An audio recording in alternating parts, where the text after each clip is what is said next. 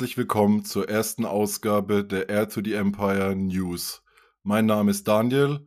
Wer mich schon länger verfolgt aus dem Bucketheads Podcast, weiß, dass ich da auch immer in den News äh, zugange war und da öfter mit Kevin und anderen Leuten zusammen einmal im Monat ja die News präsentiert habe. Wir werden das hier nicht monatlich machen, sondern immer dann, wenn ich oder andere äh, ja das für relevant erachten oder als einfach ja spontan eine große News gedroppt wird, dann setzen wir uns hier vors Mikrofon und werden da ein bisschen drüber reden. Das Ganze soll auch nicht irgendwie formell im Stil einer Nachrichtensendung ablaufen, sondern wir haben einfach nur tatsächlich hier ein Skript mit äh, den wichtigen Meldungen zusammengetragen und werden da einfach ja ganz leger ein bisschen drüber reden und das Ganze versuchen ein bisschen einzuordnen.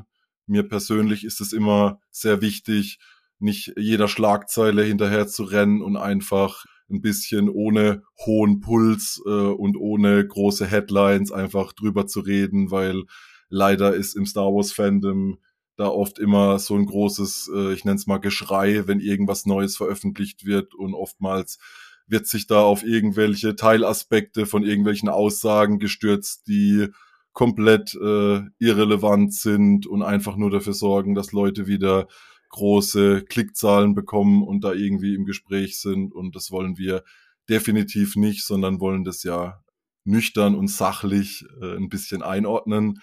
Mit wir meine ich mich und den lieben Tom. Hallo, liebe Star Wars-Freunde da draußen. Vorneweg muss ich hier auch noch erwähnen, Tom, du bist relativ kurzfristig hier verpflichtet worden. Ich hatte ursprünglich vor, das Ganze hier mit äh, Nico, den einige von euch vielleicht auch aus dem Bucketheads Podcast noch kennen, aufzunehmen. Mit ihm hatte ich schon länger vor, mal gemeinsam was zu machen und dann hat es bei Ahsoka irgendwie nicht geklappt. Dann wollten wir die News machen und pünktlich zu unserem Aufnahmetermin, der eigentlich schon letzte Woche angesetzt war, ist sein PC ja äh, gestorben, nenne ich es mal, und äh, da geht scheinbar gar nichts mehr und er hat es leider nicht hinbekommen, einen neuen PC oder irgendwas in der Art sich äh, anzuschaffen. Und deshalb, ja, bin ich froh, Tom, dass du dich bereit erklärt hast, mit mir hier ein bisschen über Star Wars News zu quatschen. Ja, die Bereitschaft ist ja immer da. Äh, ist immer die Frage, ob es halt zeitlich hinhaut, aber wir haben, wir haben Glück jetzt in der Vorweihnachtszeit. ja, so äh, ist, ist ein komisches Gefühl. Ich äh, rechne eigentlich auch fast fest damit, dass wenn wir jetzt heute, also heute ist der 5. Dezember, wir haben kurz nach 20 Uhr abends, wenn wir jetzt hier mit der Aufnahme fertig sind, so wie ich unser Glück kenne, wird dann irgendwie auf einmal so Shadow gedroppt, irgendwie der Trailer zu, zu irgendeiner neuen Star Wars Serie oder irgendwas Großes angekündigt. Das hoffe ich jetzt mal nicht. Aber trotzdem haben wir ja ein paar Themen, über die wir reden können. Ähm, ja. Dann würde ich einfach sagen, ja, wir beginnen direkt mal mit ähm, einem relativ wichtigen Thema, das ich auch schon öfter in den Ahsoka-Folgen äh, erwähnt habe, und zwar der SAG-AFTRA-Streik. Also SAG-AFTRA, das ist die Schauspielergewerkschaft äh, in den USA. Die hat gemeinsam mit der Autorengewerkschaft gestreikt. Die Autoren sind schon etwas früher äh, zu einer Übereinkunft gekommen. Die Schauspieler haben es jetzt auch vor ein paar Wochen hinbekommen. Meines Wissens ist da jetzt äh, bis heute noch die Möglichkeit, dass die Mitglieder ähm, dieser Vereinigung abstimmen können.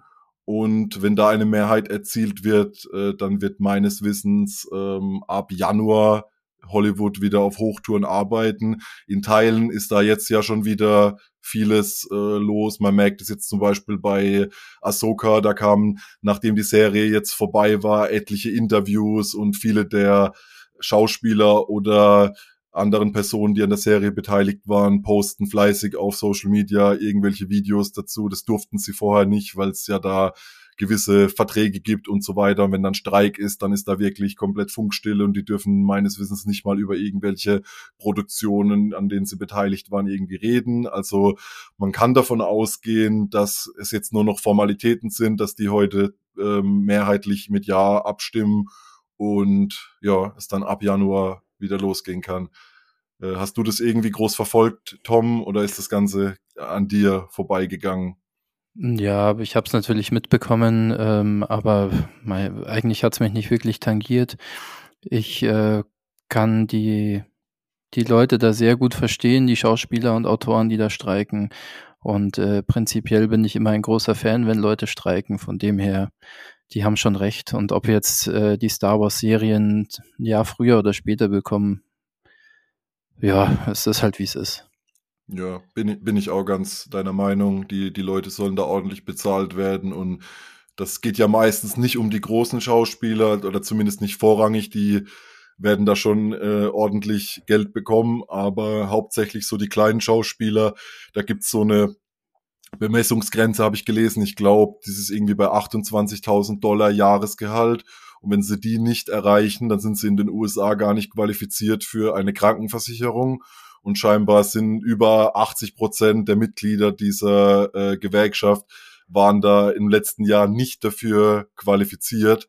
Und da geht's halt hauptsächlich um kleinere Schauspieler, Schauspieler, die halt äh, in jeder Serie immer wieder im Hintergrund auftauchen und dies natürlich auch benötigt, äh, um so eine Serie zu produzieren. Und da gab es dann irgendwie ganz dubiose Vorhaben, wo zum Beispiel äh, die, die Studios dann die Leute nur für einen Tag bezahlen wollten, dann irgendwie einen 3D-Scan von denen machen und dann einfach mit AI generiert, Copy-Paste irgendwie die, die Hintergrundschauspieler, nenne ich es jetzt mal, da einfach einzufügen. Und da haben sie sich jetzt ähm, Gott sei Dank gewährt und sind da scheinbar zu einer Einigung gekommen, dass das nicht einfach so mit den Leuten gemacht werden kann, äh, ja, da bin ich auch echt froh, weil wenn da solche Dinge äh, im Umlauf wären, muss ich ganz ehrlich sagen, hätte ich auch irgendwie ein schlechtes Gewissen da weiterhin, auch wenn es meine äh, Leidenschaft ist, Star Wars das zu unterstützen. Wobei ich ja. glaube, Lucasfilm hat, äh, zumindest was man hört, schon, glaube ich, auch gute Arbeitsbedingungen. Ich glaube, da gibt's andere Studios, die sind da äh, anders dran ähm, beteiligt gewesen, aber Disney äh, hat ja, ja mit Sicherheit genug solche dubiosen Dinge immer am Laufen und gerade der Disney-Chef Bob Iger hat sich, glaube ich, in äh, der Streikphase auch nicht mit Ruhm bekleckert. Da hat er so ein paar Aussagen getätigt äh, und da denke ich mir immer so ein Typ, der dann irgendwie keine Ahnung wie viele Millionen im Jahr verdient, äh, dann über die Leute, die nicht mal 28.000 Dollar im Jahr verdienen, zu urteilen, das ist schon ein bisschen, ja, ja, da kann man jetzt viel drüber reden, auch über Sozialsysteme in den USA ja. und so weiter. Aber also ich finde das immer äußerst fragwürdig, wenn solche gigantischen Konzerne und äh, die Vorstände, die schütten sich da die Gehälter aus noch und nöcher. Und äh, ja, die anderen Leute verhungern an ausgestrecktem Arm. Also das ist ja kein schöner Zug. Und nee, die deswegen, also ich finde, die machen das schon richtig. Die sollen da ruhig mal die Arbeit niederlegen, solange bis sich was tut. Ja, denke ich auch. Wie du vorhin schon gesagt hast, wenn jetzt alle äh, zufriedenstellendes, ein zufriedenstellendes Gehalt bekommen und wir dann im Umkehrschluss ein Jahr länger auf zum Beispiel Endor warten müssen, dann nehme ich das gerne in Kauf äh, und kann dann dafür auch beruhigt äh, das schauen und weiß, alle Leute, die da beteiligt waren, äh, an welchen Produktionen auch immer, äh, verdienen auch äh, das, was ihnen zusteht. Ja, und vor allem ähm, in den letzten Jahren hatten wir öfter mal den Fall, also jetzt nicht nur bei Star Wars, aber dass irgendwelche Deadlines eingehalten werden mussten und ähm, Hauptsache man bringt das Zeug auf den Markt. Das und ähm, vielleicht ist das gar nicht so schlecht, wenn da jetzt mal so eine erzwungene Pause dabei ist. Ja, definitiv. Vielleicht äh, tut's auch mal ganz gut, äh, ein wenig durchzuschnaufen wenn man da mal gerade so äh, in, ja, ich nenne es mal ein verwandtes Franchise, Marvel, was ja auch in einem Disney-Schirm ist, da gab es ja auch ein bisschen so ein, äh, wie nennt man das, ein kreatives Tief, würde ich es mal nennen. Und da hört man auch, dass die jetzt ihre Pause genutzt haben und da einige Restrukturierungen vornehmen. Äh, ja, und äh, wenn wir schon beim Stichwort sind, Restrukturierung, das war jetzt nicht geplant. ähm, es gibt auch bei Lucasfilm äh, eine größere äh, neue Personalie und zwar Dave Filoni ist aufgestiegen zum neuen CCO, zum Chief Creative Officer. Immer diese schweren amerikanischen Begriffe für jemand, der der Chef von irgendeiner Abteilung ist. Ähm, heißt auf gut Deutsch, Dave Filoni ist jetzt der neue führende kreative Kopf von Lucasfilm. Davor war er nur in einem Gremium, also einer der ähm, paar Leute, die da die kreative Leitung hatten. Also er, er hat vor, ich weiß gar nicht genau, zwei Jahren, glaube ich, einem Jahr schon mal eine Beförderung bekommen und war da dann im Inner Circle irgendwie. Und jetzt ist er äh, ja der allein äh, ja, kreativ Verantwortliche, zumindest äh, laut Papier.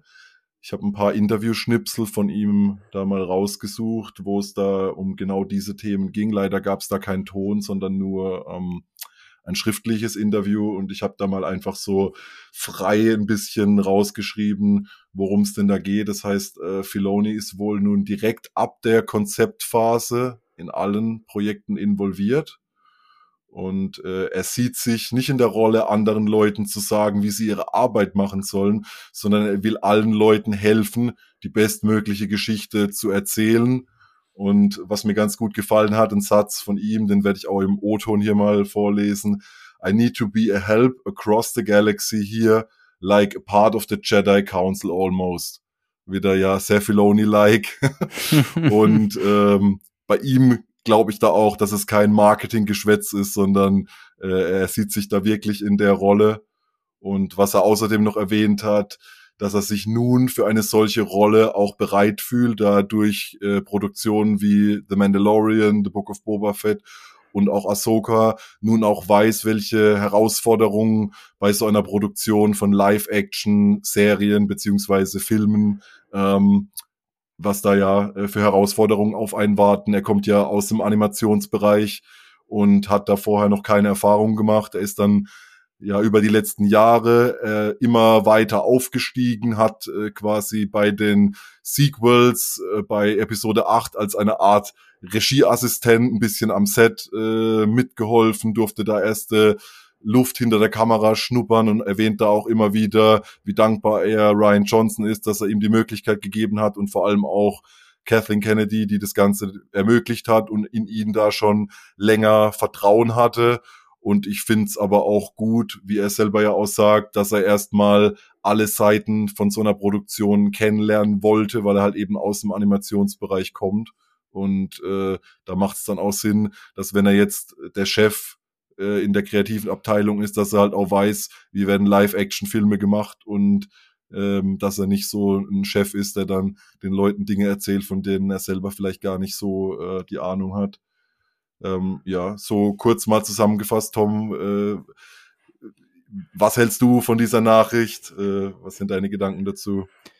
Ja, also im Prinzip ist er ja schon irgendwie der der Nachfolger von George, Lucas, so habe ich immer ein bisschen empfunden. Also der spirituelle Nachfolger, nenne ich es jetzt mal, der immer diesen Star Wars-Gedanken mit an Bord hat und ähm, ja, immer dran denkt, dass die Geschichten hoffnungsvoll für Kinder sind.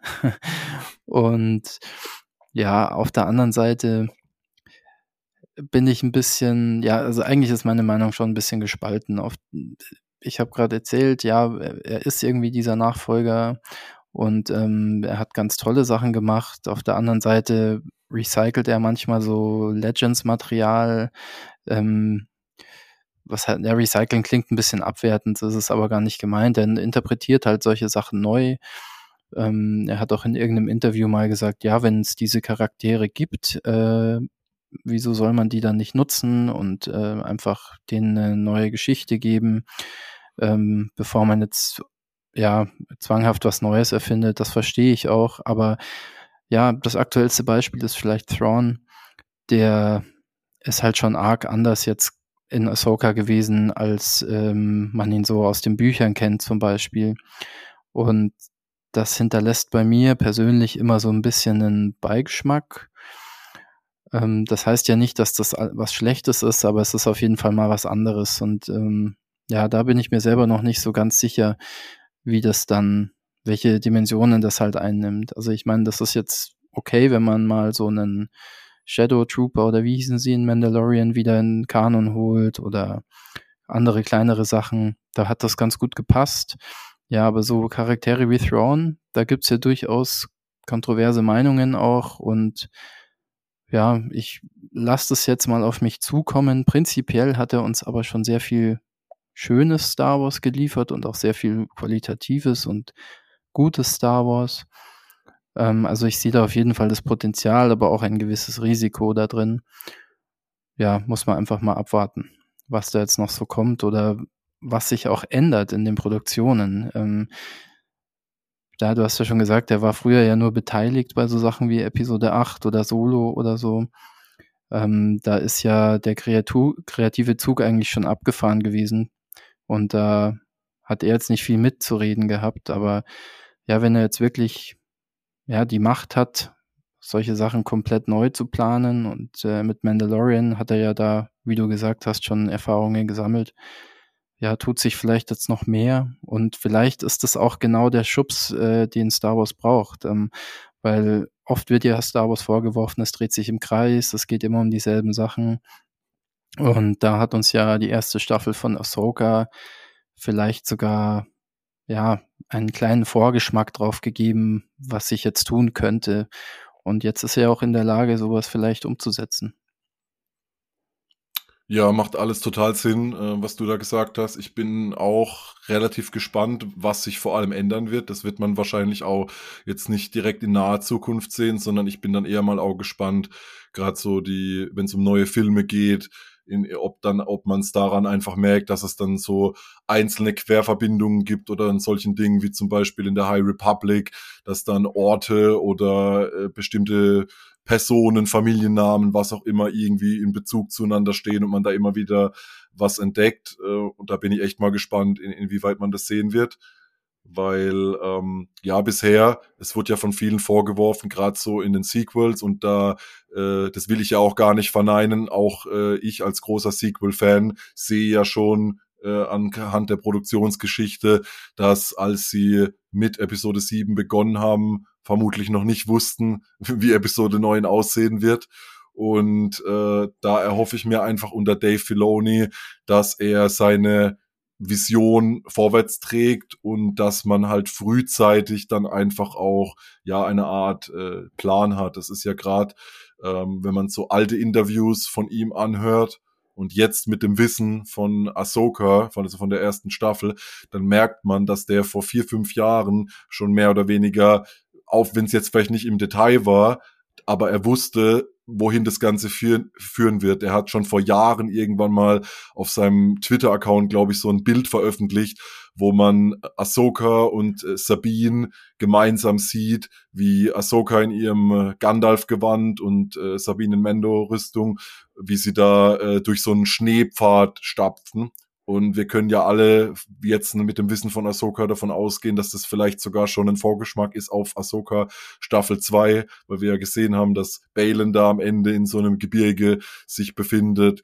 Und da hoffe ich mir einfach von ihm, dass ja, dass er seine Vision dann dementsprechend durchsetzen kann. Gleichzeitig hoffe ich aber auch, dass weiterhin solche Dinge wie Endor eben äh, möglich sind, weil Endor ist halt wahrscheinlich das Unfiloni hafteste Projekt, was aktuell so äh, in Star Wars drin ist. Und äh, ich bin ja großer Filoni-Fan und ich liebe eigentlich alles, was er bisher so gemacht hat, auch wenn ich da die ein oder andere Schwäche auch erkennen kann. Aber unterm Strich sage ich immer, Filoni-Produktionen haben das Herz am richtigen Fleck und holen mich emotional einfach ab. Aber gleichzeitig will ich auch sowas wie Endor einfach nicht missen. Ich hatte da super Spaß dabei. Und aber ich schätze ihn eigentlich auch so ein, dass er jetzt nicht jemand ist, der da knallhart seinen äh, Solokurs durchdrücken will, wie er es ja auch eben erwähnt hat, dass er sich nicht äh, in der Rolle sieht, anderen Leuten Vorschriften zu machen, sondern dass es, glaube ich, eher darum geht, wenn jemand eine Idee hat, dass er die dann in ja irgendwie unterbringt in der Galaxis und ihm vielleicht sagt, hey, äh, hier und da an der einen oder anderen Stellschraube drehen oder wenn es um ganz große Themen in Star Wars geht, glaube ich, ist er einfach ein, guter Ansprechpartner. Und ich finde es einfach allein schon gut in so einer Tatsache, wenn man zum Beispiel bedenkt, jetzt wieder die Sequels, da ähm, gab es ja dieses berühmte Skript von Colin Trevorrow, der ursprünglich geplant war als Autor und Regisseur von Episode 9 und dann irgendwie eineinhalb, zwei Jahre bevor der Film im Kino kam, rausgeschmissen wurde und J.J. Abrams übernommen hat. Da könnte ich mir im Nachgang sogar gut vorstellen, dass Filoni einer derjenigen war, die da interveniert haben, weil in diesem äh, dubiosen Skript, äh, das es ja auch im Internet gibt, da wird ja auch Bezug auf Mortis und solche Dinge genommen und es war halt aber ganz anders wie die Vision, die wir jetzt von Filoni sehen, der es ja irgendwie von George Lucas übernommen hat und da fortgesetzt ähm, hat. Und ich find's dann einfach gut, dass man solche Dinge vermutlich in so einer ja äh, sicheren Verwahrung hat.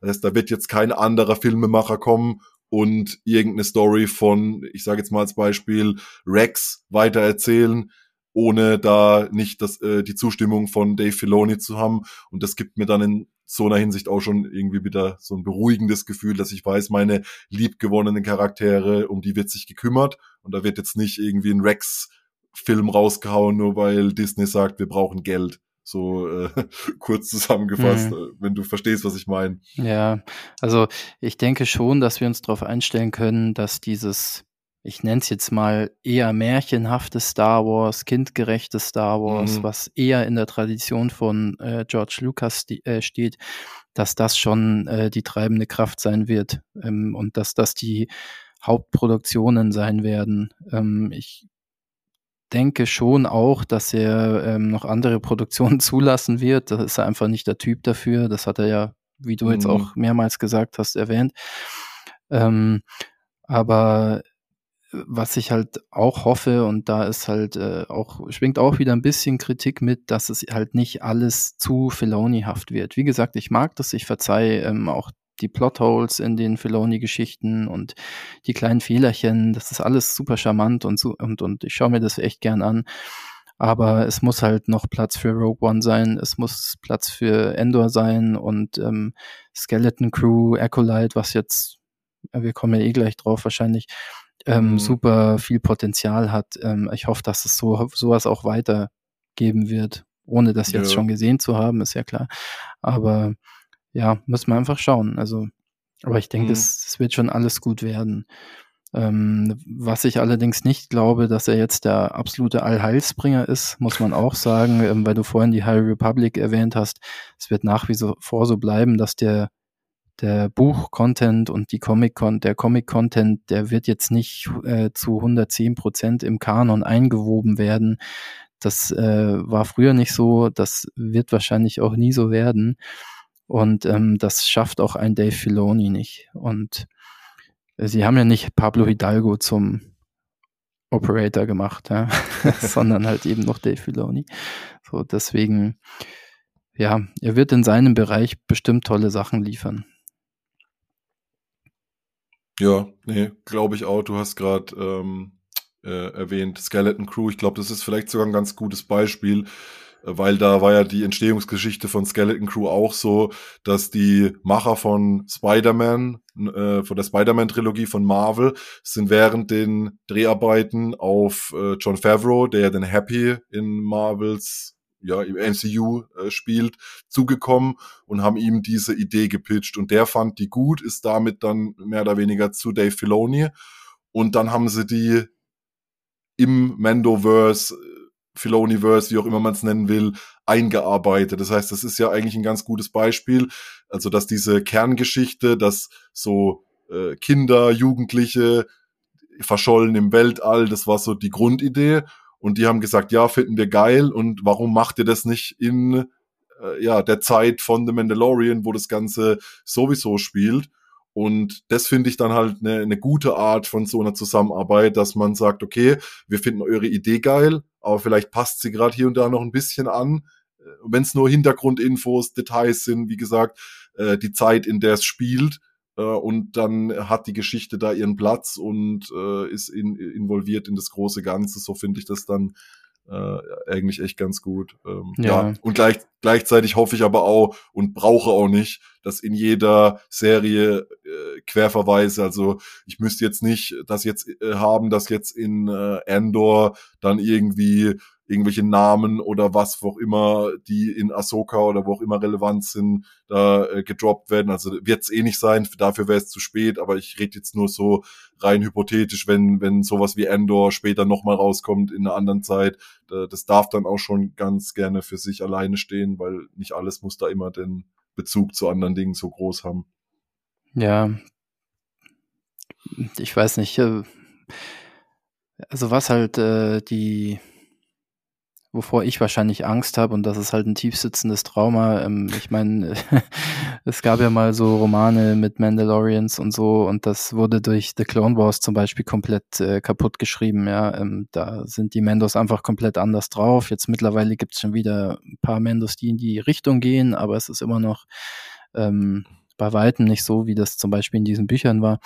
Ähm, und da würde ich mir halt auch manchmal was wünschen, was ein bisschen Endor-esque ist. Damit meine ich jetzt nicht irgendwie einen Agentenfilm äh, zur Klonkriegszeit oder so, aber macht mal erwachseneren Content, was richtig Fallhöhe hat. Ja, das soll jetzt nicht heißen, dass, ähm, dass äh, ja gewisse Produktionen gar keine Fallhöhe haben. Also zum Beispiel die letzten beiden Staffeln von Rebels, die sind ja teilweise sehr ernst und ziemlich düster. Aber ähm, es fehlt halt noch so dieses dreckige, gritty Star Wars irgendwie. Und da habe ich ein bisschen Schiss, dass das halt in diesem ganzen, ähm, ja, in diesem Märchenbereich äh, halt nicht stattfinden darf oder dass das zu dieser Zeitlinie dann nicht stattfinden darf, weil das alles, alles so, ja, Filoni-Territorium ist, nenne ich es jetzt mal.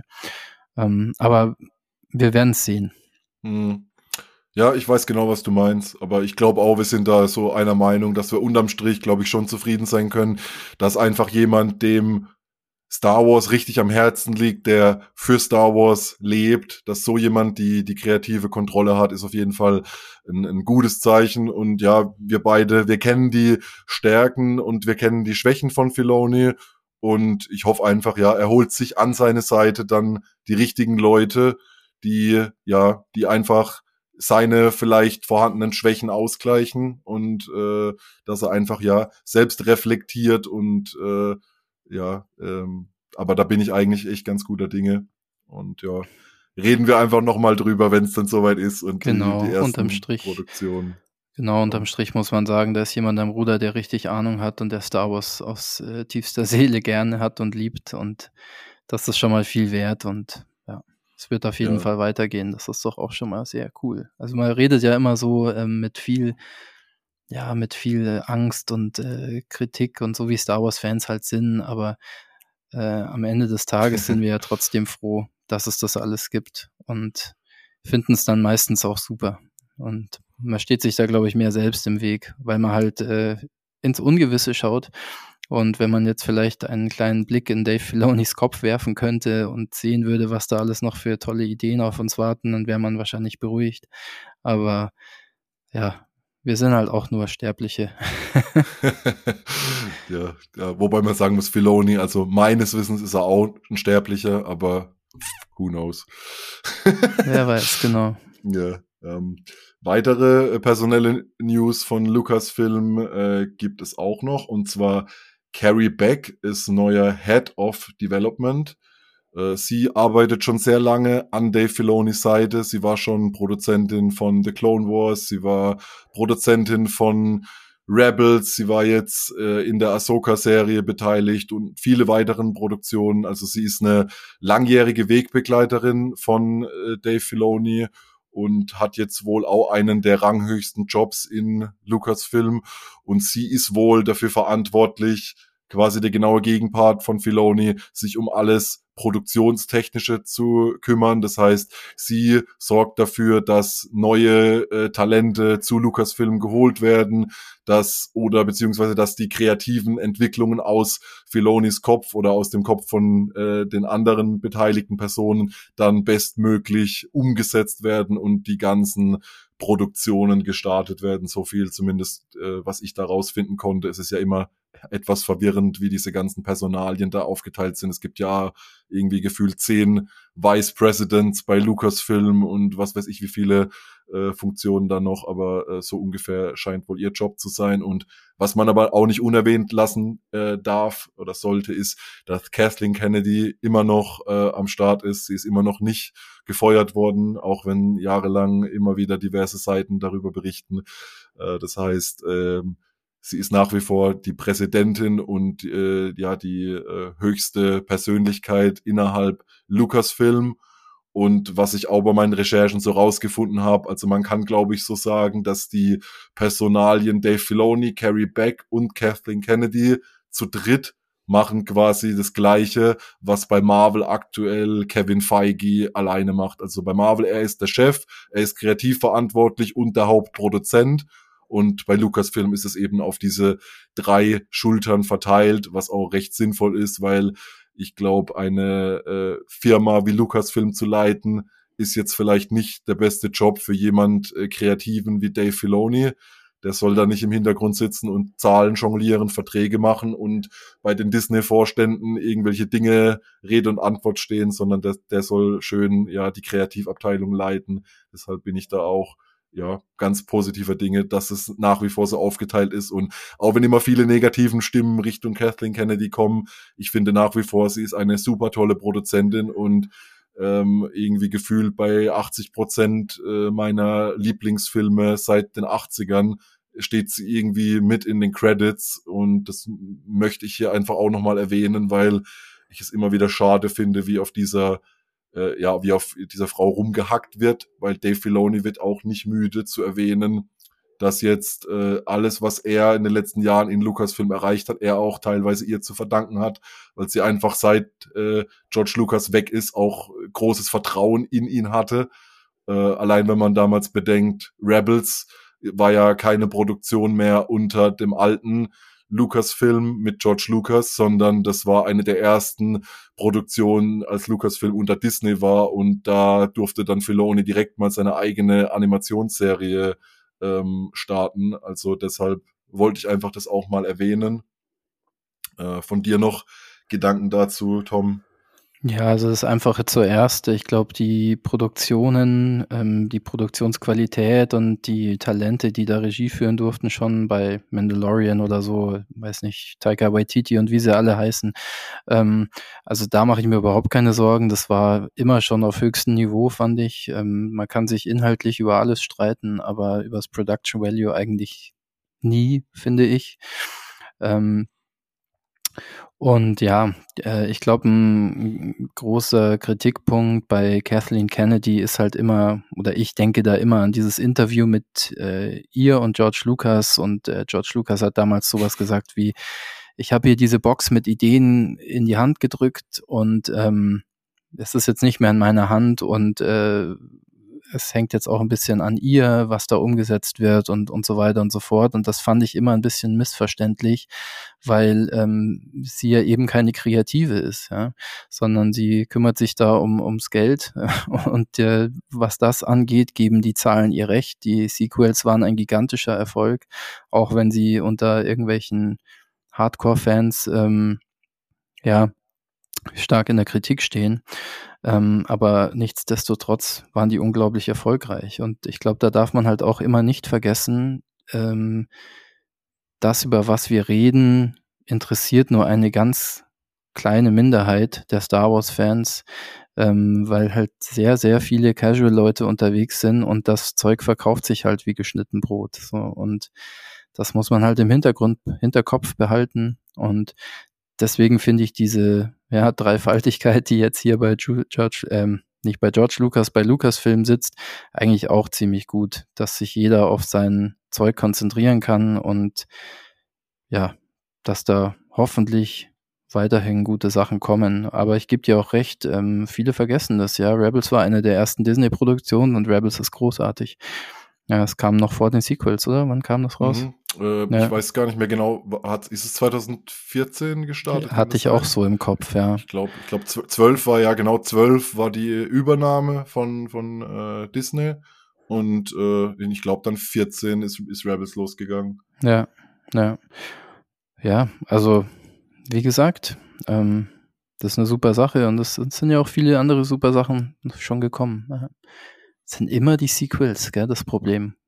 Komisch. Ja, bei, bei, bei, bei, mir nicht, also, ähm, aber bei vielen da draußen äh, nach wie vor. Ja. Aber da ist auch, ähm, auch wenn es da keinen Zeitplan gibt, ich habe ganz fest vor, äh, mit dir gemeinsam mal äh, so eine Folge zu machen und wo wir einfach mal ausgiebig über die Sequels reden, wo man dann auch wirklich sich mit Kritikpunkten ohne jetzt rumzuhaten auseinandersetzt. Also ich weiß, ich bin da deutlich positiv gestimmt, aber ähm, es macht mir natürlich dann auch Spaß, auch über sachliche Kritik äh, mit äh, zu reden. Und das waren ja auch die Anfänge unserer Star Wars Freundschaft und das sollten wir das auch gerne mal dann ja. irgendwie ja ähm, als Audio äh, verbriefen und für unsere Nachwelt hinterlassen. Ja, also ich bin ja auch nicht mehr äh, nicht mehr ganz so so also ich war immer schon äh, versöhnlich eingestellt, glaube ich. Äh, Habe halt hier und da ein Problem mit der ein oder anderen Handlung, mit dem einen oder anderen Handlungsstrang. Die Sequels machen auch wahnsinnig viel gut. Das muss man halt auch sagen. Ähm, klar, aber ich war trotzdem überrascht, dass sie die Thrawn-Trilogie nicht verfilmt haben und denke bis heute, das wäre wahrscheinlich der bessere Weg gewesen. Aber hey, das bin nur ich. Ach, ich aber wir ich machen liebe, das mal. Ich bin ja da komplett zweigeteilt. Ich liebe ja die Sequels und die Thrawn-Trilogie, aber ich bin ja auch, ja, ganz deiner Meinung. Ich liebe ja vor allem die Hörspiele und äh, jedes Mal, wenn ich die mir anhöre, denke ich mir, ey, ich kürze das ein bisschen noch weiter zusammen meinetwegen und mach da drei Filme draus. Ich hätte es auch sofort geschaut und es wäre mega ja. gut gewesen. Beziehungsweise ich hätte mir sogar einen fünf Stunden Film im Stile von einfach die Thrawn-Hörspiele plus Bild angeguckt. Ähm, aber ich kann auch ganz gut mit dem Hörspiel alleine leben. Ja, äh, ich auch, aber Spaß. muss auch fairerweise sagen, da ist auch viel Quatsch drin ja, in den, in den Throne-Büchern. Ja, natürlich. Äh, das ist, ist ja halt immer das. 90, 90er Zeug, ne? Ja. Äh, aber die Isalamiris sind cool und äh, die könnten schon gerne mal wiederkommen. Ich fand das immer eine ganz coole Sache. Ich glaube zwar jetzt nicht daran, aber äh, ich würde so sowas abgespacedes, was man so noch nicht hat, auch mal irgendwie echt. Äh, Na, ob sie sich das nochmal trauen, weiß ich nicht. Ja, wer weiß. Gab es ja mehrere so, äh, so machtneutralisierende Spezies. Äh, naja. Ist ein anderer nee, Podcast. nee, aber äh, wenn wir beim Thema schon sind, was ja da auch noch äh, bald erscheinen soll, ist der neue Film äh, mit Daisy Ridley in der Hauptrolle, äh, die Fortsetzung von Star Wars 7, 8 und 9, äh, die Fortsetzung der Geschichte von Ray Skywalker. Und dieser Film soll weiterhin, trotz Streik und allem wohl, 2026 erscheinen. Bitte. Bitte bringt den einfach mal jetzt auch. Also ja. ich hoffe, dass der jetzt nicht wieder äh, gecancelt wird oder was weiß nee, ich. Also äh, da habe ich gute Nachrichten. Also ich glaube, die sind schon zu weit fortgeschritten, dass es gecancelt wird. Aber es hängt aktuell wohl noch davon ab, äh, wann sie mit den Dreharbeiten starten können. Meine letzte Info war, das ist schon ein paar Wochen alt, dass ähm, man muss vielleicht ein bisschen ausholen zur Vorgeschichte. Also es hat wohl der, äh, der erste Drehbuchautor äh, dieses Films war wohl Damon Lindelof, den man unter anderem von Serien wie Lost, Watchmen oder der wirklich großartigen, habe ich gerade erst vor drei Wochen geguckt, äh, äh, die ist da auch direkt erst erschienen in Deutschland auf ähm, Amazon Prime, Miss David, Miss Davis, so heißt sie, ich wollte sagen Miss David, Miss Davis, richtig großartige Serie von Damon Lindelof und einer der Hauptautorinnen von The Big Bang Theory, so Mystery, oh, okay. Comedy. Da geht's drum, dass eine Nonne äh, im Auftrag einer AI den heiligen Gral finden muss. Also genauso abgespaced hört okay. sich auch an. Aber große Empfehlung, sind irgendwie acht, neun Folgen und eine abgeschlossene Handlung, hat mir sehr gut äh, gefallen. Aber ich schweife schon wieder zu weit ab. Genau, dieser Damon Lindelof, von dem ich großer Fan bin, ähm, hat den ersten Drehbuchentwurf äh, für diesen Film geschrieben, ist dann aber aus nicht ganz näher bekannten Umständen wohl aus der Produktion ausgeschieden. Und da war ich dann schon ein bisschen so down, weil ich in ihn halt irgendwie echt große Erwartungen hatte. Ähm, gefolgt wurde das Ganze aber dann von einer positiven Nachricht, und zwar Stephen Knight, äh, seines Zeichens Creator und Showrunner von äh, der großartigen Serie Peaky Blinders, hat dann das Ruder übernommen und soll wohl auf Basis dieses bereits vorhandenen äh, Skripts den finalen Entwurf schreiben und ist wohl auch als hauptausführender Produzent am Film beteiligt. Und da war meine letzte Info, die ich bekommen habe, dass er wohl jetzt bis äh, Thanksgiving, was letzte Woche in den USA war, ähm, seinen äh, Entwurf einreichen sollte. Und äh, wenn dieser Entwurf dann von den entscheidenden Personen, vielleicht auch Dave Filoni, nehme ich jetzt mal an, in seiner neuen Position, quasi abgenickt wird, dann soll wohl im Frühjahr äh, die Produktion äh, des Films beginnen. Was dann Sinn macht, wenn man dann davon ausgeht, äh, keine Ahnung, ein halbes, äh, dreiviertel Jahr Dreharbeiten und äh, dann nochmal Postproduktion, könnte vielleicht noch, äh, ja, eben Ende 2026 dann äh, oder Mitte 26, wann auch immer, was draus werden. Aber es sieht auf jeden Fall gut aus, dass in naher Zukunft äh, dieser Film tatsächlich erscheint und nicht wie viele andere angekündigten mhm. Produktionen äh, aller äh, Rangers of the New Republic oder was war denn noch so in den letzten Jahren in der Pipeline? Ja, keine Ahnung. Rogue Squadron. Äh, ja, ja, Das, da blutet mein Herz. Weißt ja, du, bringen, sie, bringen sie endlich so einen Rogue Squadron-Film, was ich schon immer haben wollte, und dann wird er wieder eingestampft. Also, nee, aber ähm, ja, entgegen aller Erwartungen, ich finde zum Beispiel Ray eine total tolle Figur. Also, das ist bei den Sequels was, was ich sehr, was ich sehr gut finde. Also den Charakter und ich mag auch Daisy Ridley total gern ähm, als, als Schauspielerin. Und äh, ich finde das auch ein super Plot, dass sie ähm, eine Skywalker wird, ja. Also es passt alles perfekt und gelbe Lichtschwerter, alles super. Und ich freue mich richtig, ähm, freue mich richtig auf den Film einfach. Ähm, ja, aber auch hier, da sieht man halt wieder, ich heißt der immer noch in New Jedi Order dann? Boah, das sind all, also meines Wissens alles nur Gerüchte. Also okay. ähm, es wurde ja da auf der Celebration, ich, ich weiß gar nicht mehr, ob es namentlich genannt war oder ob das nur die, ich glaube, es war nur die Ära. Also die haben okay. ja jetzt halt, ah, okay. ähnlich wie das MCU seine Phasen hat, haben sie jetzt Star Wars in äh, gewisse Ähren ja, unterteilt. Das war ja immer Und schon so, ja. Da ist das, glaube ich, dann New Jedi Order äh, getauft Aha. worden. Aber ob der Film, also ich, ich habe nur gehört, der Film, er soll angeblich nicht Episode 10 heißen. Ähm, es soll jetzt quasi keine direkte, also es wird eine Fortsetzung der, der, der Story aus neun, aber es wird jetzt nicht Teil 10 der Skywalker-Saga, sondern es mhm. wird ein mhm. eigenständiger Film, der eine abgeschlossene Handlung haben soll, bei Erfolg und äh, soll aber dann die Türen offen sein für weitere Filme, die mhm. die Handlung fortsetzen und äh, es soll angeblich äh, handlungstechnisch 15 Jahre nach dem Ende von Teil 9 äh, einsetzen und äh, Ray ist wohl äh, der neue Jedi Grandmaster aller Meister Yoda und hat einen neuen Jedi-Orden, keine Ahnung, wie groß oder klein der ist. Und ich hoffe ja immer noch, dass einer der Council-Members dann Finn äh, als Jedi-Meister ist. Das wäre schon richtig genial, weil John Boyega fand ich auch super und ähm, er hat sich ja ein bisschen negativ geäußert, weil er halt ähm, in sieben ja noch eine relativ zentrale Rolle hatte und dann in acht und neun eigentlich ja äh, hinter Adam Driver und Daisy Ridley so ein bisschen zurückgefallen ist und eigentlich nur ein größerer Nebendarsteller war, wenn man jetzt so die Screentime und alles so sich anschaut. Und da hoffe ich einfach für ihn, ja, dass er hier auch die Chance kriegt, weil er ist ein toller Schauspieler und es wurde ja äh, angedeutet eben, dass Finn machtsensitiv ist in Teil 9. Also warum denn nicht äh, Jedi-Meister Finn würde ich feiern. Ja, das sind halt genau die Sachen, die ich vorher gemeint habe. Also wer das jetzt nicht weiß, New Jedi Order war mal eine Buchreihe im erweiterten Universum von Star Wars. Und äh, da weiß ich halt auch nicht immer, was ich davon halten soll. Äh, falls die Ära wirklich dann so heißt, machen sie das, um die alten Fans einzu oder denen äh, ein wohliges Gefühl zu geben oder äh, soll ich mich darüber ärgern, weil sie es jetzt äh, wieder benutzen. Also ich bin da total äh, hin und her gerissen.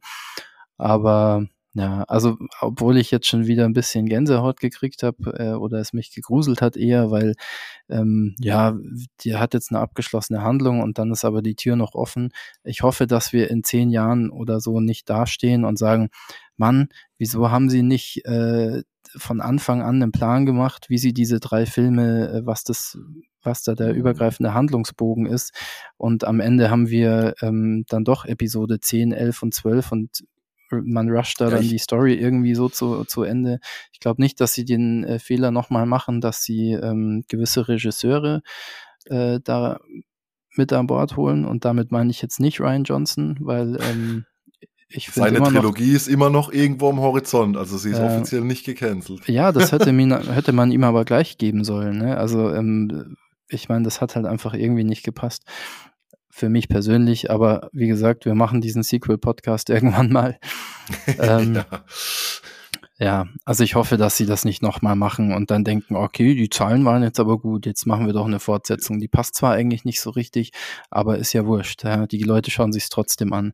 So, und dann hocken, äh, hockt der arme Tom wieder jahrelang zu Hause, nimmt irgendwelche Podcasts auf und äh, weint, dass die Sequel-Trilogie nicht so gelaufen ist, wie er es nach wollte. München gefahren und nehme dich in den Arm. Ja.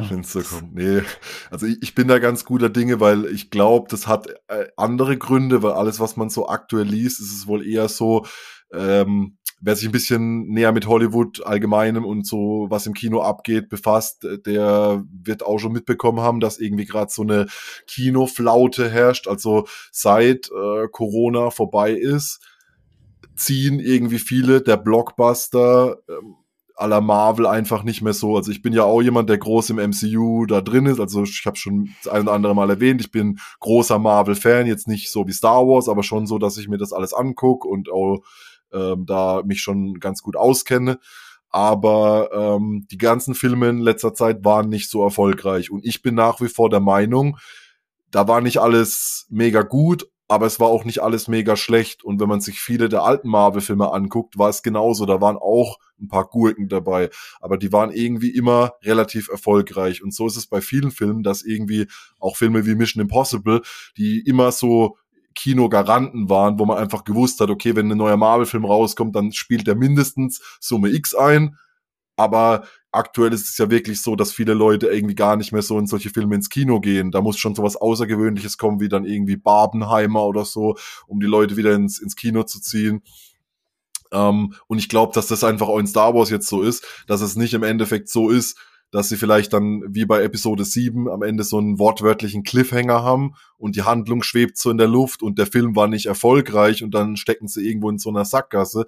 Deshalb glaube ich eher, dass der Film vielleicht ähnlich wie schon der allererste Star Wars Teil, da hatte George Lucas ja auch natürlich den Plan, es fortzuführen. Wäre der Film aber nicht erfolgreich gewesen, wäre zumindest dieser eine Film ein runder Film gewesen. Und, ähm, aber da und, war und, und der hätte auch für sich stehen können, genau. Noch eine, noch eine Fernsehproduktion äh, hatte er in der, Hinter, in der Hinterhand. äh, da ist ja, ja dann also, Splinter of the Mindset raus geworden danach. Also es ist wie gesagt alles nur, wir, wir haben ja auch keine festen Infos, aber alles, was ich so in Interviews gelesen habe, deutet es für mich so darauf hin, dass es einfach so die Nummer sicher ist dass man da nicht dasteht und hat dann irgendwie ja einen Cliffhanger am Ende und dann geht's nicht wirklich weiter, sondern ähm, man hat Ideen in der Hinterhand, aber es soll erstmal nur ein Film werden und dann guckt man einfach auch, ja, wie nehmen die Leute das an? Äh, ist ja wirklich auch bei den, gerade jetzt in Bezug auf Ray, wir freuen uns. Ich hoffe, dass die Mehrheit der Star Wars-Fans da einfach unvoreingenommen reingeht, weil ähm, ja, äh, es bringt ja nichts, da von vornherein schon äh, eine Schnute zu ziehen und sagen, äh, kein Bock äh, auf Daisy Ridley, sondern äh, so geht's halt jetzt mal weiter mit Star Wars und ich bin da guter Dinge, dass die Kreativen, die da am Werk waren, auch wirklich ähm, ja äh, eine, eine gute Idee haben und dass jetzt dieser Film nicht nur kommt, äh, um noch einen Film rauszukommen, äh, rauszubringen, sondern einfach wirklich, weil es äh, ein Drehbuch gibt, was ja auch darauf hindeutet, dass erstmal der Produktionsstart dann stattfinden soll, wenn auch wirklich das Skript in der Tasche ist. Da haben wir ja wieder hm. gerade zum Beispiel Episode 9, da wurde ja teilweise äh, noch am Set wurden da ganz wichtige Entscheidungen im Skript äh, angepasst und Dinge gemacht, einfach weil sie unter Zeitdruck waren, weil und da muss man auch wieder sagen, es war nicht unbedingt Kathleen Kennedys Schuld, sondern das war wohl eher der Disney-Konzern, der halt da Druck gemacht hat und gesagt hat, ihr müsst diesen Film dann und dann rausbringen. Und dann mussten sie halt irgendwie fertig werden. Deshalb finde ich es gut, dass der Film jetzt auch nur dann ihn tatsächlich in die Produktion startet, wenn sie sagen, okay, wir haben jetzt ein gutes Drehbuch, jetzt können wir loslegen. Ja, aber dass die Leute ins Kino gehen, da braucht man sich, glaube ich, keine Sorgen drum machen. Ne, weil hm, ja, das, ich, ich hoffe es. Also es ist irgendwie, ich, also ich, ich, Meinst du, dass ich bin mir da wirklich nicht so sicher aktuell, Kultur wie so stark geändert hat. Ich meine, das ist halt Star Wars, ne? Hm, weiß nicht. Ja. Vielleicht war es am Ende dann sogar, ja, sogar gut, also, dass so viele Dinge gar nicht gekommen sind, weil dann hat man einfach auch ja eine, eine lange äh, Zeit ohne Star Wars, weil das finde ich nach wie vor ich hoffe nie, dass wir an den Punkt kommen, dass es wird wie Marvel, dass wir, keine Ahnung, fünf Star Wars-Filme im Jahr bekommen. Irgendwann ist jeder übersättigt. Also ähm, hm. ich fand die Pause jetzt gar nicht schlecht. Dann ist es schön, wenn man dann, ich weiß genau, wenn dann der erste neue Trailer kommt, dann bin ich wieder heiß und dann freue ich mich. Und lieber warte ich zwei Jahre oder auch drei Jahre zwischen den Filmen und weiß dann aber, äh, die Leute haben sich nicht abgehetzt und konnten einfach das tun, was sie wollten und waren nicht aus irgendwelchen ja, äh, Gründen, die gar nicht sein müssten, in ihrer Kreativität und allem eingeschränkt. Ja, also da gebe ich dir uneingeschränkt recht. Würde ich mir auch wünschen. Macht's lieber was Vernünftiges und lasst euch die Zeit. Ja. Und wir kriegen ja zwischendurch trotzdem Futter. Also genau. so ist es ja nicht, genau. dass äh, sonst nichts kommt. Genau, ähm, da, ja. eine andere News, die ich auch noch habe, weil du sagst Futter. Ich habe zwar noch andere Film-News, aber die sind eher kleinere. Äh, ein paar handfestere News haben wir im Serienbereich. Äh, und zwar wurde angekündigt, dass es eine zweite Staffel äh, der meiner Meinung nach tollen Doku Light and Magic äh, geben soll. Also nochmal kurz, wer es nicht gesehen hat. In Light and Magic geht's um die Entstehungsgeschichte von ILM also es ist die Effektschmiede, die ähm, gegründet wurde, weil George Lucas einfach bemerkt hat, ich habe hier jetzt ein Drehbuch, also zu, äh, zum ersten Star Wars-Film geschrieben, aber es gibt weltweit einfach keine Firma, die diese Effekte machen kann. Also hat George Lucas einfach mal gesagt, ja, dann gründe ich einfach eine eigene Firma und hat sich da Filmstudenten, irgendwelche Effektkünstler, die bei sich in der Garage Stop-Motion Dinge gefilmt haben, aus Kalifornien und dem Umfeld da zusammengezogen, weil es da scheinbar eine ziemlich große Underground äh, Community gab von Leuten, die verrückte Filmexperimente und so gemacht haben. Und George Lucas hat sich da alle möglichen Leute zusammengeholt, hat sich irgendeine Lagerhalle außerhalb von, ich weiß gar nicht mehr, LA oder San Francisco gemietet, ich glaube San Francisco. Und dann haben, sind sie da eingezogen und das war der Startschuss von ILM und da waren viele Leute dabei, wie zum Beispiel Phil Tippett, äh, der, die, der einer der größten Stop-Motion-Künstler aller Zeiten ist. Oder ähm, John Dykstra, der da die Dykstra-Camera äh, erfunden hat, so eine automatisierte ferngesteuerte Kamera, mit der haben sie die ganzen Raumschiffsszenen da irgendwie gefilmt, als sie ja da tatsächlich dann irgendwie ein paar Meter große Modelle von Todessterngraben abgefilmt haben und solche verrückten Dinge. Also wer die erste Staffel noch nicht geguckt hat, sehr zu empfehlen, gibt's bei, da bei Disney Plus. Und da wurde jetzt angekündigt, dass es eine zweite Staffel gibt, die ähm, ja sich da mit dem weiteren Weg von ILM befasst. Ich habe keine Ahnung, in welcher Zeit es verordnet ist. Die erste Staffel ist da ganz klar so primär 70er, 80er und noch 90er. Am Ende ein bisschen über die aktuelle Produktion von The Mandalorian, aber so könnte ich mir jetzt eher vorstellen, dass es jetzt mehr so um die neueren Produktionen vielleicht geht, weil es wurde recht wenig um alles so in den Nullerjahren, also ab 2000, da wurde nur oberflächlich eingegangen. Es geht mehr so um die alte Zeit äh, und ja hier zweite Staffel angekündigt unter der Regie von Joe Johnston, einem langjährigen ILM Mitarbeiter, der schon tatsächlich am ersten Star Wars an den Visual Effects mitgearbeitet hat und dann später Filme gemacht hat, wie zum Beispiel Liebling, ich habe die Kinder geschrumpft, die Serie äh, Die Abenteuer des jungen Indiana Jones oder aber auch äh, zum Beispiel Jumanji oder ähm, im MCU den ersten Captain America im Jahr 2011. Und der wird wohl ähm, ja diese Doku verantworten. Inwieweit Regie, weiß ich nicht. Also ich denke, er filmt Interviews mit den Machern und schneidet dazu Archivmaterial, das sie noch irgendwo haben, äh, wie in der ersten Staffel auch. Ja, große Empfehlung von mir. Und ich ja, habe gehört, Tom, du hast die noch gar nicht geguckt? Nee, ich habe sie noch gar nicht gesehen. äh, ich kam jetzt einfach noch nicht dazu. Ich bin aber total gespannt. Also es wird definitiv der Zeitpunkt kommen, wo mir das, äh, ja, wo ich da einfach genügend Zeit und Ruhe dafür habe und dann binge ich das weg.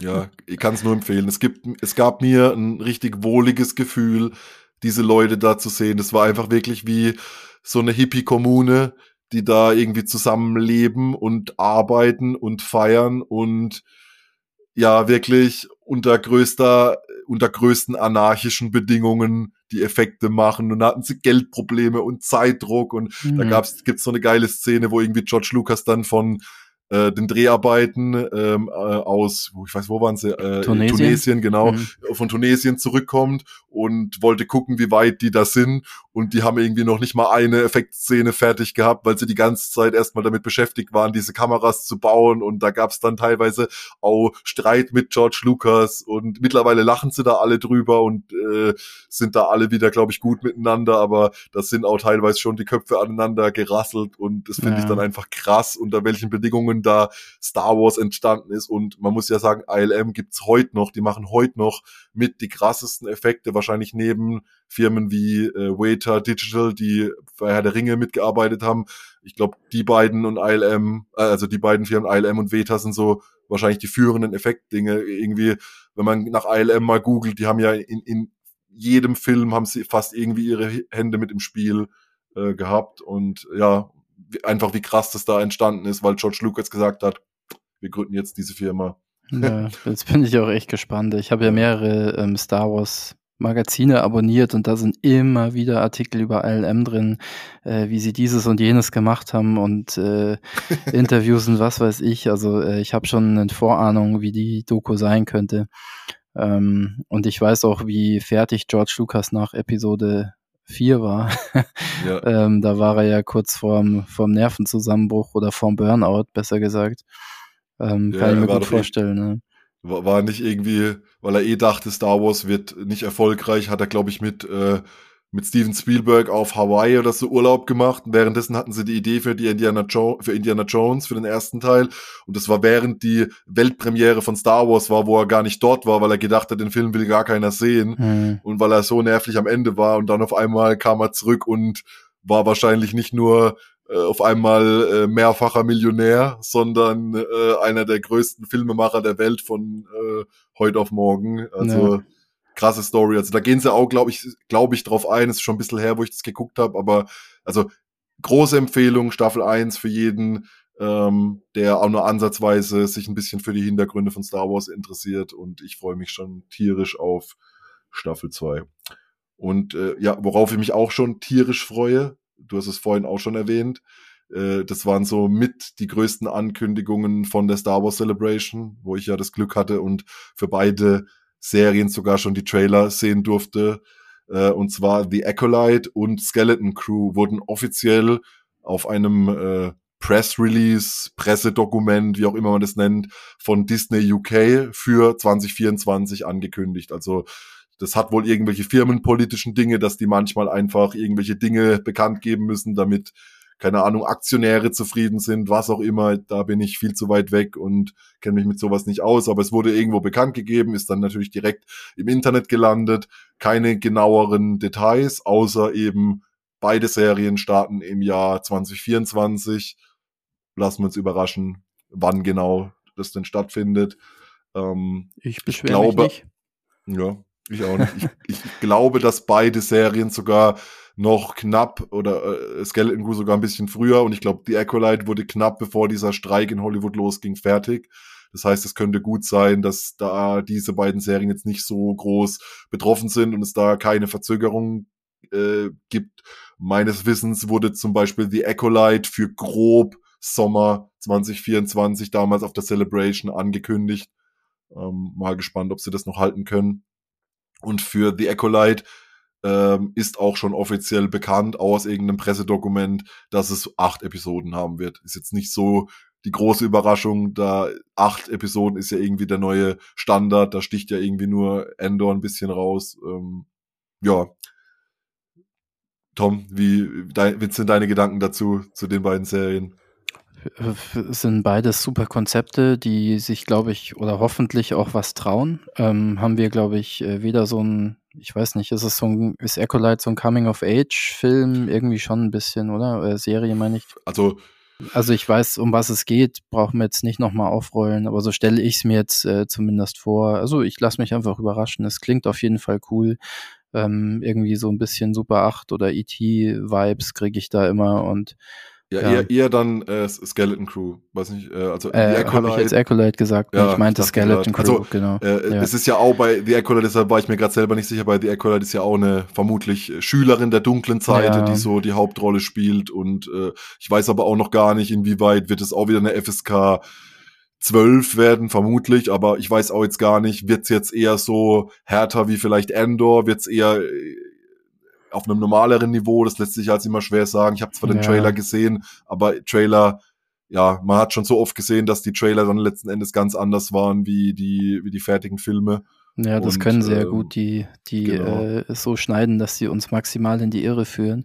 Ja, ja. Aber ähm, ja, die Acolyte, also ich kann mich nur erinnern, dass angekündigt wurde, dass Vernestra Rowe ähm, aus der High mhm. Republic eben dort auftaucht, dass das eine Serie ist, die zum Ende der, der High Republic spielt. 100 Jahre vor Episode 1. Genau, also Richtung Episode 1 geht. Ne, ähm, und ja, klingt erstmal super spannend und ähm, ja, könnte könnte ein bisschen düster werden. Also es hat auf mich zumindest immer einen düsteren Eindruck gemacht. Ich habe den Trailer jetzt nicht gesehen, ähm, leider, obwohl ich vor Ort war, aber ähm, ja. Schauen wir mal. Also ich bin in freudiger Erwartung auf diese beiden Serien auf jeden Fall. Genau, und das andere Skeleton Crew trägt ja oft so den von Fans getauften Untertitel Stranger Things in Space. Ähm, ja, wenn es das ist, dann ist es doch super. Also eine Gruppe von Kindern, die ein Abenteuer in der Galaxis erlebt und da auf, auf einen Jedi gespielt von Jude Law oder zumindest einen Typ mit Machtfähigkeiten trifft. Also klingt ganz cool. Beide Trailer haben Lust auf mehr gemacht. Ich kann mich irgendwie gar nicht mehr so an alle Details erinnern, ist schon lange her und ich durfte die ja beide auch nur ein einziges Mal sehen und dann noch unter diesem Adrenalin da, da, da äh, verschwimmt vieles im Kopf, aber ich hoffe ja, dass wir da bald mehr bekommen und wie ich es ja vorhin angekündigt habe, vielleicht ist ja gerade jetzt schon, während wir die Aufnahme hier haben, äh, für eine der Serien ein Trailer gedroppt. dann mich auch dann, freuen, mache ich mich echt kaputt. Ähm, äh, ja. Was war denn mit Bad, Bad, äh, Bad Batch Season 3? Kam dann, kommt äh, das auch nächstes Jahr nicht? Soll wohl kommen, aber da habe ich jetzt keine genaueren In äh, Infos. Ich habe gehört mal irgendwie, dass die Produktion gut vorwärts gehen soll, was auch immer das heißt. Mhm. Ähm, Genau, also ich rechne aktuell schon damit, dass es nächstes Jahr kommt. Und normalerweise dürfte ja The Bad Batch auch jetzt nicht äh, vom Streik groß betroffen sein, weil ich nehme ja einfach mal an, dass die Audioaufnahmen schon lange abgeschlossen sind. Und das, was dann lange dauert, ist ja eher die, die Animation, weil man kann sich das ja immer so vorstellen, die haben dann ja immer so Pre-Render, das sieht dann irgendwie aus wie PlayStation 1 Grafik. Und da laufen so grob die Szenen ab und man hat die Kameraeinstellungen und dann reden die da halt oder sprechen ihre Szenen ein und dann wird das Ganze quasi ähm, in der Postproduktion oder wie auch immer man das dann nennt, äh, fertig animiert. Ähm, ja, hoffe ich jedenfalls, dass es nächstes Jahr noch kommt, weil ich fand The Bad Batch, die zweite Staffel, richtig, richtig super und da hoffe ich dann, dass bis dahin auch äh, Nico wieder einen laufenden PC hat, weil mit ihm habe ich damals als eines meiner letzten Projekte bei Bucketheads die Folgenbesprechung äh, gemacht zu, zu The Bad Bad Staffel 2 und da hoffe ich, dass ich mit ihm auch hier im Podcast dann die Staffel 3 äh, besprechen kann. Und natürlich auch gerne mit dir oder Dennis oder wer auch immer da noch Lust hat. Da haben wir noch keinen Plan. Es ist ja noch lange hin, aber es wird auf jeden Fall was dazu kommen. Genau, jetzt muss ich mal in mein Dokument schauen, weil wir da ein bisschen wild rumgesprungen sind. Ähm, ja, genau. Was auch noch angekündigt wurde im Filmbereich ist, wenn wir gerade bei Stranger Things sind, Sean Levy, seines Zeichens äh, Produzent und Regisseur von Stranger Things, also einer der Produzenten und Regisseure. Der ist schon seit der ersten Staffel mit dabei. Er hat unter anderem gerade jetzt in der abgelaufenen Staffel die Folge gemacht, die äh, Running Up That Hill, äh, den Song wieder in die Charts katapultiert hat und er ist ein, ein großer, toller Regisseur, finde ich, der auch immer Filme hat, die so das Herz am, am rechten Fleck haben. Äh, er ist aktuell noch beschäftigt mit der Produktion von Deadpool 3, dem ersten Deadpool-Film im MCU. Da bin ich mal gespannt, was das gibt. Also Sean Levy ist immer bekannt für, ja, ich sag, das wird die, gut. Ja, Herz am rechten Fleck oder anarchischer Humor sind so zwei seiner Dinge. Also er hat auch unter anderem auf Disney Plus äh, Free Guy mit Ryan Reynolds gemacht, den habe ich auch noch nicht gesehen. Kam ja auch äh, mal so, mal so an. Ich glaube, äh, man muss auf den speziellen Humor von Ryan Reynolds stehen. Und ja, Deadpool 3 freue ich mich auch mega drauf. Und äh, er hat eben bekannt gegeben, Sean Levy, in einem Podcast, dass er an einem Star Wars-Film arbeitet Ähm, da gab es noch ein paar Infos mehr, da will ich jetzt aber gar nicht genauer drauf eingehen, weil wer weiß, ob der Film letztendlich überhaupt erscheint. Aber er hat einfach vor kurzem bestätigt, er arbeitet dran, er ist aktuell noch mit anderen Dingen beschäftigt, aber es soll wohl ein Star Wars-Film von ihm kommen. Mehr Infos dazu gibt es nicht, aber ich glaube, äh, ja, ihn, bei ihm ist es auf jeden Fall in guten Händen. Kein Film soll kommen von Kevin Feige, der Chef des MCUs. Äh, da wurde ja mal vor längerer Zeit angekündigt, dass er angeblich als Produzent an einem Star Wars Film arbeitet. Und er wurde vor kurzem auf einem äh, roten Teppich-Event irgendeiner Premiere von einer Reporterin gefragt, äh, so sinngemäß, hey Kevin, wie sieht's denn aus mit deinem Star Wars Film? Und da hat er so gemeint, sinngemäß, mache ich nicht mehr. So ganz äh, trocken und äh, hat er sie so abserviert, äh, findet nicht mehr statt, was auch immer das heißen soll. Ich glaube, der hat einfach aktuell äh, viel zu viel damit zu tun, äh, seinen eigenen Laden wieder auf Vordermann zu bringen. Da hat er nicht noch Zeit, nebenher noch einen Star Wars-Film zu produzieren, weil die Ankündigung stammt ja auch noch aus so einer Zeit, wo gefühlt jeder Marvel-Film, der rauskam, ein Kassenschlager war. Äh, so schnell dreht sich der Wind und ja, wir werden in naher Zukunft keinen Star Wars-Film von ihm sehen. Einen Star Wars-Film wird es aber auch geben von Taika Waititi. Der ist ja auch, ja, die einen lieben ihn, die anderen hassen ihn. Er hat unter anderem das Finale von der ersten Staffel von Mandalorian gemacht, was eine großartige Folge war, meiner Meinung nach. Ähm, er hat äh, ja bestätigt, er schreibt nach wie vor an dem Star Wars-Film, der ja schon vor, glaube ich, knapp zwei Jahren oder so angekündigt wurde und hat aber auch nur bestätigt, dass er mit Kathleen Kennedy in Kontakt ist und sie ihm alle Zeit gibt, die er benötigt, äh, einfach um das bestmögliche Skript da zu haben und die werden da erst dann in Produktion gehen, wenn er mit seinem Skript fertig ist und sich dann ein freier äh, Zeitslot findet. Worum es da gehen sollte, was genau da passiert, keine Ahnung. Er hat nur bestätigt, äh, es wird ein Taika Waititi-Film durch und durch und äh, die Leute werden ihn sicher hassen dafür. Aber wer Taika Waititi kennt, der weiß, der Typ äh, ist immer ja lustig ich aufgelegt. Den Typ so, ey, das, der ist echt so gut. Ich unterstelle ihm aber auch äh, trotz seiner schrägen Art, dass er immer wieder sehr viel Feingefühl äh, für die Charaktere und die Welt, in der er sich gerade befindet, hat, weil ähm, ich weiß nicht, welcher Tor war das? Zwei oder drei? Äh, Ragnarök. Ragnarök, ja.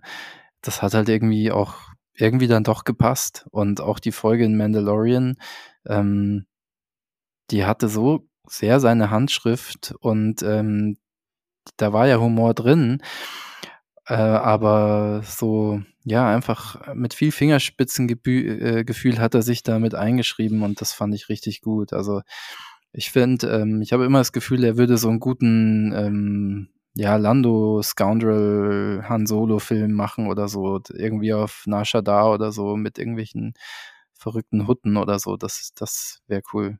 Aber vielleicht täusche ich mich auch total. Ja. Ähm, Taika Waititi hat ja nicht nur Regie geführt bei Mandalorian, sondern er, also für alle diejenigen, die Star Wars äh, auf Englisch schauen, ähm, er hat in der Originalfassung IG-11 ähm, synchronisiert und hat es auch wirklich großartig gemacht. Und gerade ja, du hast Marvel-Filme erwähnt, äh, äh, da hat er auch selber mitgespielt ähm, in, in Motion Capturing Rolle als Korg, so eine Art Alien-Typ, der auch immer ein ja immer einen, äh, einen lustigen Spruch auf Lager hat und ich könnte mir auch gut vorstellen, dass er auch in seinem Star Wars Film irgendwie selber vor der Kamera steht, weil er ist halt eben auch Schauspieler und spielt in vielen seiner Produktionen selbst mit, also meist dann natürlich eine Nebenrolle, nicht die Hauptrolle, aber immer so der äh, ja, der Sidekick, der irgendwie so mit dabei ist, habe ich so das Gefühl und das passt ihm dann irgendwie ganz gut und ich fand jetzt den letzten Tor nicht so super, muss ich ganz ehrlich gestehen, aber alles andere, was er davor gemacht hat, also ich rede jetzt nicht von Ragnarök, sondern dem äh, Love and Thunder. Love and Thunder. Und der, der war so ein bisschen drüber. Ich fand den jetzt nicht so schlecht, wie einige fanden, aber ich fand ihn jetzt auch nicht gut. Er war halt okay für so einen netten Kinoabend. Aber gerade so Filme wie What We Do in the Shadows oder äh, Jojo Rabbit, Jojo Rabbit ähm, genau. die sind super. Die sind, die verknüpfen so gut dieses, diesen krassen Anarcho-Humor, den er hat, mit richtig ernsten Themen. Und im Endeffekt schafft er dann meistens die Balance. Also äh, ja, wenn Tor äh, 4 dann sein Ausrutscher war, dann ist, er, ist ihm der gestartet. In allen anderen Werken, finde ich, schafft er es eigentlich immer ganz gut, die Balance zu halten. Und äh, gerade so dieses, diese Mischung aus Humor und gleichzeitig Ernsthaftigkeit ist ja irgendwie auch das, was so Star Wars groß gemacht hat. Also gerade so Episode 4 oder Episode 6 hat es ja auch. Ich meine, wir haben da die Evox und Jabba the Hutt und was auch immer und gleichzeitig haben wir den Emperor und äh, es ist mega düster. Also da kann ich mir ihn schon gut vorstellen. Vor allem er erwähnt halt auch immer wieder, er ist so ein Fan der der alten Trilogie und es ist so sein Schätzchen und ich glaube aber ähm, nicht, dass er so aller J.J. Abrams da versucht äh, irgendwie Star Wars äh, zu, ich nenne es jetzt mal ganz böse gesagt, kopieren, sondern äh, er, er schafft es immer irgendwie seinen eigenen Stil durchzudrücken. Wenn der da irgendein crazy Space-Abenteuer in irgendeiner Ecke der Galaxis macht, hey, äh, bin ich voll dafür, habe ich richtig Bock und da freue ich mich auch echt drauf. Ähm, wann auch immer das dann sein wird, ähm, wird sich zeigen. Ja, äh, so viel zu allen Live-Action-Produktionen. Äh, zwei kleine Nachrichten zum Schluss habe ich noch aufgeschrieben. Und zwar, du bist ja auch jemand, der Star Wars Comics äh, gerne liest und sammelt. Und ähm, ich bin jetzt nicht so krass im Comic bis drin, aber für Leute wie mich, die einfach nicht so viel Ahnung davon haben und sich gerne fertige Sammelbände kaufen, weil man da nicht den Überblick verliert, äh, für die sei gesagt, es ist ähm, der Omnibus zur Phase 1 der High Republic Comics erschienen im November, glaube ich. Den habe ich mir gekauft, noch nicht gelesen, aber gekauft und da freue ich mich aber schon, da mal irgendwann einzusteigen, weil man da schön alle äh, Comics in einem dicken Einband hat. Das ist ein bisschen schwer zu lesen, weil das wirklich so ein Backstein teilweise ist, den man da auf dem Tisch liegen hat. Mhm, aber, aber wenigstens, aber wenigstens sind alle Hefte drin. Ähm, und nächstes Jahr äh, Im Frühjahr erscheint der Omnibus zur Star Wars-Reihe aus 2020. Das heißt, es gibt ja schon mal eine Reihe, die ist schon abgeschlossen. Die spielt zwischen den Ereignissen von Episode 4 und 5. Und die aktuelle Reihe, die ist meines Wissens gerade noch am Laufen und wird wohl dann im Frühjahr zu Ende gehen und dann der Omnibus erscheinen und das ist quasi die Verbindungsgeschichte, was erleben Luke, Han, Leia und so weiter zwischen Episode 5 und 6 und ich habe da die ersten zwei Volumes gelesen und da auch mal, ich glaube sogar eine Lesetipps-Folge bei Bucketheads dazu gemacht, aber irgendwie habe ich dann so voll den Faden verloren, einfach weil die dann irgendwie immer wieder, es dauert dann immer eine Weile, bis die wieder erscheinen. Und dann habe ich irgendwann keine Lust mehr. Und dann habe ich gedacht, ich warte jetzt einfach, bis, bis da der Sammelband rauskommt. Und ja, das nur so als Tipp von mir, wer gerne Comics liest oder da mal einsteigen will, könnt ihr euch gerne so Omnibusse holen. Die kosten da zwar schon ein bisschen, ich würde sagen so um die 100 Euro, aber man kriegt dann halt auch wirklich irgendwie über 1000 Seiten Comics. Äh, und wenn man überlegt, dass ansonsten so irgendwie 150 bis 200 Seiten um die 20 Euro kosten, ist es eigentlich ganz okay und man hat einen dicken Einband äh, und keine äh, dünne Pappe außenrum, sondern ein richtiges Hardcover kann man sich auch schön ins Regal stellen. Ähm, ja. Ist das der Gillen Pack Omnibus, der zweite, den du meinst? Äh, ist er das? Ich habe gerade den Autor gar nicht im Kopf. Also ich wusste nur eben die, dass der ähm, im Frühjahr irgendwann erscheinen soll. Zumindest als ich die News aufgeschrieben habe, war bei Amazon noch irgendein Datum im Frühjahr. Da habe ich ihn mir einfach mal bestellt. Das kann sich auch immer wieder verschieben, gerade hier in Deutschland. Mhm. Du kannst ja dann ein Lied ja. davon singen, wie schwierig es war. Die, du hast irgendeinen Vader-Omnibus äh, ewig lang vorbestellt und dann ist er nicht gekommen und äh, hin und her. Ja, das war doch mal genau. die Charles Soul-Reihe, so. ja. ja. Die habe ich ewig lang nicht gelesen, weil ich äh, den Omnibus nicht gekriegt habe oder nur Teil 2 und ich habe Teil 1 bis heute nicht. Ich habe mir dann den anderen Omnibus noch gekauft.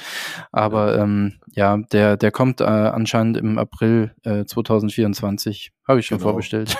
ja, ich, ich auch. Genau. Aber ich habe hier nur extra mal kein Datum genannt, weil auf einmal kann es sein, es verschiebt sich wieder. Aber Frühjahr, äh, ja, halte ich für, für relativ ähm, ja, man kann sich halt immer verschieben. Ne? Das äh, genau. kommt wieder irgendeine Krise ja, und, dann kommt das Zeug nicht äh, nach Deutschland oder nach USA oder wo auch immer. Was man dazu sagen soll, manchmal denke ich da nicht dran. Äh, schon mal Entschuldigung vorab. Äh, ja, es ist natürlich englischsprachig. Also ich bin ja jemand, ich gucke alles in OV und ich lese auch die Comics in Englisch, einfach weil sie früher erscheinen. Also ich habe kein Problem mit den deutschen Comics. Ich habe auch den ein oder anderen Panini-Comic im Regal stehen aber einfach, ich bin mehr so der Englisch-Leser äh, und Schauer, was Bücher angeht. Ähm, einfach, ja, es erscheint immer deutlich früher in Deutschland ähm, wie die eigentlichen deutschsprachigen. Und gerade bei so einem Comic, glaube ich, kommt man da auch ganz gut mit, wenn man jetzt vielleicht nicht das perfekte Englisch kann. In, in Originalsprache meinst du? In Deutschland erscheint es früher. Also in Deutschland erscheint es tendenziell eher später natürlich. Es ist dann zwar die US- ja. oder UK-Variante, aber man kann sie ganz normal bei Amazon zum Beispiel oder bei diversen Buchhändlern bestellen und kriegt die dann halt. Ja, obwohl ähm, ich da auch eher abraten würde, sowas bei Amazon zu bestellen, weil ähm, die, die klatschen das in irgendeinen Karton rein, dann ja, kommt, das, äh, kommt das schöne scheiße. Teil bei euch äh, völlig zerfleddert an. Ähm, bestellt es lieber bei, bei eurem Comicladen bei euch oder schreibt uns mal auf Instagram an, da können wir euch ein paar Adressen geben, wo die wirklich sorgsam und gut verpacktes Zeug zu euch verschicken. Und genau, ansonsten gebe ich dir recht, die Omnibusbände, die sind es schon wert. Ähm, wenn man es gegenrechnet, kommt man immer günstiger weg, wenn man auf die wartet. Und mittlerweile ist es auch echt gut verfügbar, das Zeug. Es gab gerade so die letzten Jahre mit Corona und Papierpreis und was weiß ich was alles, äh, waren die echt, echt schlecht verfügbar manchmal oder sofort ausverkauft und äh, man kam nicht dran. Aber mittlerweile geht das echt gut. Ja, so viel dazu. Ähm, ich habe keine News mehr. Hast du noch irgendwas, Tom, äh, was ich jetzt hier nicht auf meinem Dokument hatte, was, was gerade äh, aktuell ist äh, oder? Ähm, ähm, ähm lass mich überreden. Ja, es, ich glaube, es kommt ein neues Add-on für, ähm, für Star Wars Legion, das Tabletop-Spiel. Die Geonosianer kommen nächstes Frühjahr auch irgendwann. Es kommen auch für Shatterpoint, glaube ich, zwei Boxen äh, einmal mit Luke und Bush und sowas und äh, also so Episode 6 Style und ähm, eine andere Box, ich glaube mit Darth Vader, da habe ich jetzt aber auch kein Release-Datum im Kopf. Es kommt auf jeden Fall was. Wer da gerne bastelt, malt und spielt, der kriegt auch wieder neues Futter. Ah, das klingt ja ganz cool. Ja. ja die, die Frage von mir nur zum Abschluss auch für alle Zuhörenden da draußen. Ich habe natürlich nicht die Kapazität, wirklich jede Star Wars News, äh, die es so gibt, hier abzudecken, sondern meistens suche ich mir halt die Dinge raus, die ich selbst als wichtig erachte. Werde hier in Zukunft dann einfach auch immer versuchen, ähm, diverse Gäste einzuladen, die vielleicht dann auch ihre eigene Sicht auf die Dinge mitbringen. Ähm, ich denke mal, das Newsformat wird so zukünftig bisschen federführend äh, ja unter meiner Regie fortlaufen. Äh, kann aber genauso gut auch sein, dass ihr hier nicht mich, sondern Tom und Dennis mal quatschen hört über irgendwelche News äh, oder dass wir so eine Art News-Sonderfolge vielleicht mal machen. Jetzt haben wir ja die Kapazitäten, wenn zum Beispiel tatsächlich noch irgendein Trailer spontan rauskommt, dass wir uns da mal hinsetzen und dann einfach drüber quatschen. Und ansonsten werde ich einfach gucken, ja, immer wenn es sich lohnt, darüber zu reden, einmal im Monat, ähm, wenn es in dem Monat aber gar nichts Großes gibt oder nur zwei, drei kleine Punkte, dann glaube ich, werde ich da auch einfach keine Folge machen, weil nur damit man was rausbringt, äh, muss man dann ja auch nichts aufnehmen. Ansonsten, ja, gebt gerne Rückmeldungen, Feedback. Wie fandet ihr das? Wollt ihr mehr solche News-Themen haben? Gibt's äh, Dinge, die uns vielleicht entgangen sind, über die wir in Zukunft mal reden sollen? Oder gibt's auch tatsächlich Fragen, die ich vielleicht jetzt nicht angesprochen habe, zu diversen Filmen, Serien, was auch immer? Äh, könnt uns gern auf allen möglichen Kanälen, Instagram, E-Mail, was auch immer, ähm, kontaktieren. Und ja, ähm, ansonsten nächste Woche werden wir noch eine Folge aufnehmen vermutlich äh, Mitte, Ende nächster Woche. Also wir gehen am Sonntag, kommenden Son äh, Sonntag sage ich, am kommenden Samstag gehen wir auf die Comic-Con in Stuttgart. Dennis, hm, Tom ich und hoffe, ich. es klappt. Ja, ja, hoffen wir mal. Ich bin ein wenig krank. Tom äh, kommt aus München. Jeder, der gerade aktuelle Wetternachrichten verfolgt hat, weiß, was dort los ist. Naja, wir sind ein bisschen eingeschneit. Ich hoffe, der ICE fährt dann auch. Stuttgart ist ja eigentlich nicht weit weg, aber naja, schauen wir mal. Ja, aber der Plan ist, dass wir uns am Samstag eben dort äh, treffen und ähm, ja, wenn ihr uns seht, sprecht uns sehr gerne an. Wir freuen uns über jeden, mit dem wir ein bisschen quatschen können über Star Wars oder was auch immer. Und ja, der Plan ist, dass wir eben dann äh, Ende nächster Woche noch eine Folge aufnehmen. So ein kleiner Jahresrückblick und äh, auch ein bisschen über die Dinge, die wir vielleicht am Samstag auf der Con erleben werden oder was da so abging, sprechen. Vielleicht werden Tom und ich auch noch mal, je nachdem wie vollgepackt die Folge sei, wird ein bisschen über die Celebration am Anfang des Jahres ausführlicher reden, wenn wir eh so einen Jahresrückblick machen. Es wird sich zeigen, aber mhm. es kommt auf jeden Fall noch mal was raus. Genau, sprecht uns einfach an, wir haben Aufkleber dabei und vielleicht genau, sogar Tassen. Genau. Ich bin sowieso nicht zu übersehen. Ich habe einen riesen, äh, ich habe einen Pulli mit einem großen Logo von mir selbst auf dem Rücken. ich wollte gerade sagen, ich bin sowieso nicht zu, zu übersehen, weil ich habe einen riesen, da habe ich das gerade im Kopf vervollständigt. Darf jeder jetzt denken, was er will. Okay, damit um, beenden wir die Folge. nee. äh, Tom ist ein, ein, großer Zeitgenosse und ich bin auch nicht viel kleiner. Ich weiß gar nicht tatsächlich, wie groß der Dennis ist. Ich hoffe jetzt mal, äh, der Dennis fällt nicht ab und ist vielleicht äh, irgendwie äh, nur so 1,50 Meter groß. Ich weiß es gar nicht, da äh, wir ihn beide ja noch nicht in echt wir gesehen haben. Wir haben ihn noch nie getroffen, nee. Äh, also wird sich zeigen, vielleicht ist es auch eine Überraschung für uns. Ähm, genau. Ähm, ja, in diesem Sinne, bevor wir hier noch äh, weitere äh, lauter dumme Sachen von uns geben. Tom, vielen Dank, dass du mit mir hier spontan diese News durchgegangen bist und ähm, an alle da draußen, danke fürs Zuhören. Es war mir ein Fest und möge die Macht mit euch sein. Immer.